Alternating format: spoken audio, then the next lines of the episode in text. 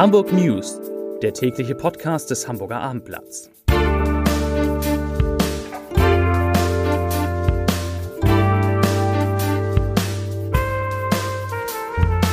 Hallo, moin, moin und herzlich willkommen zum News-Podcast des Hamburger Abendblatts. Mein Name ist Matthias Iken und ich gebe Antworten auf die Frage, warum der neue Kanzler auf den Gottesbezug verzichtet, weshalb bei Pellasitas ein rechtliches Nachspiel droht und welcher St. Pauli-Profi nun positiv getestet wurde. Die Nachrichten. Die Ära Angela Merkel ist beendet. Olaf Scholz ist neunter Kanzler der Bundesrepublik Deutschland.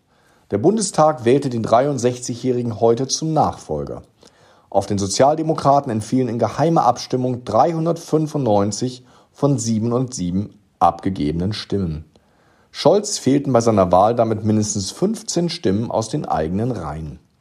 Der Sozialdemokrat erhielt im Schloss Bellevue von Bundespräsident Frank-Walter Steinmeier die Ernennungsurkunde. Danach legte er im Bundestag den Amtseid ab, übrigens ohne Gottesformel. Der neue Kanzler ist als junger Mann aus der Kirche ausgetreten, sieht das Christentum aber positiv. Während die Sorgen um die neue Omikron-Variante die Schlagzeilen beherrscht, geraten drei gute Nachrichten aus dem Blick. Die 7-Tage-Inzidenz bei den Corona-Neuinfektionen in Hamburg ist erneut gesunken. Die Gesundheitsbehörde gab die Inzidenz mit 236 an. Zum Vergleich, vor einer Woche lag sie noch bei 248. Auch die bundesweite 7-Tage-Inzidenz sank von 432 auf 427. Auf den Intensivstationen der Krankenhäuser wurden am Mittwoch laut Divi-Register 70 Covid-19-Patienten behandelt. Drei weniger als am Vortag. Auch bundesweit sank erstmals seit langem die Belegung. Die Apotheker im Norden klagen über Lieferengpässe bei Corona-Schnelltests. Es gebe aktuell kaum Nachschub und auch keine festen Liefertermine, sagte Thomas Friedrich, Geschäftsführer der Apothekervertretung in Hamburg und Schleswig-Holstein. Von den Schwierigkeiten sind sowohl Selbsttests als auch Großpackungen für Testzentren betroffen.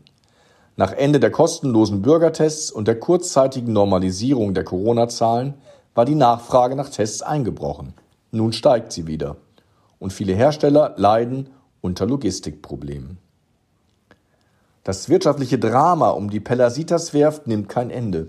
Schon vor Monaten hat der älteste deutsche Schiffsbaubetrieb seine Arbeiten wegen Zahlungsunfähigkeit einstellen müssen. Jetzt droht ein rechtliches Nachspiel. Im Raum steht der Vorwurf der Insolvenzverschleppung. Seit Mai hatten viele der rund 300 Werftarbeiter kein Kurzarbeitergeld mehr bekommen. Aber erst ab 31. Juli meldete die Unternehmensführung beim Amtsgericht Hamburg Insolvenz an. Zweitligatabellenführer FC St. Pauli meldet den nächsten Corona-Fall. Nach Cheftrainer Timo Schulz und Torwartcoach Matthias Hein ist nun Stürmer Simon Mackinock positiv auf das Virus getestet worden. Der 31 Jahre alte Däne hatte sich nach Angaben des Clubs aufgrund von Krankheitssymptomen am Dienstag isoliert und einen PCR-Test unterzogen. Dieser fiel positiv aus. Mackinock ist demnach in häusliche Quarantäne gegangen und steht der Mannschaft mindestens zwei Wochen nicht zur Verfügung. Hamburg will die Wärme des, der Müllverbrennungsanlage Borsigstraße in Zukunft besser nutzen und so jährlich mehr als 100.000 Tonnen CO2 einsparen. Das Zukunftsprojekt sei bundesweit einzigartig, sagte Umweltsenator Jens Kerstern heute. Bereits ab dem dritten Quartal 2022 soll die Abwärme der Müllverbrennungsanlage direkt in das Wärmenetz der Hansestadt eingespeist werden.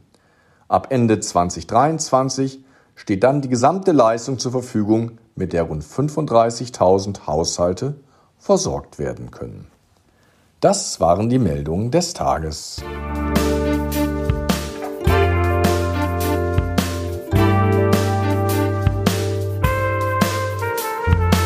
Weitere Podcasts vom Hamburger Abendblatt finden Sie auf abendblatt.de slash podcast.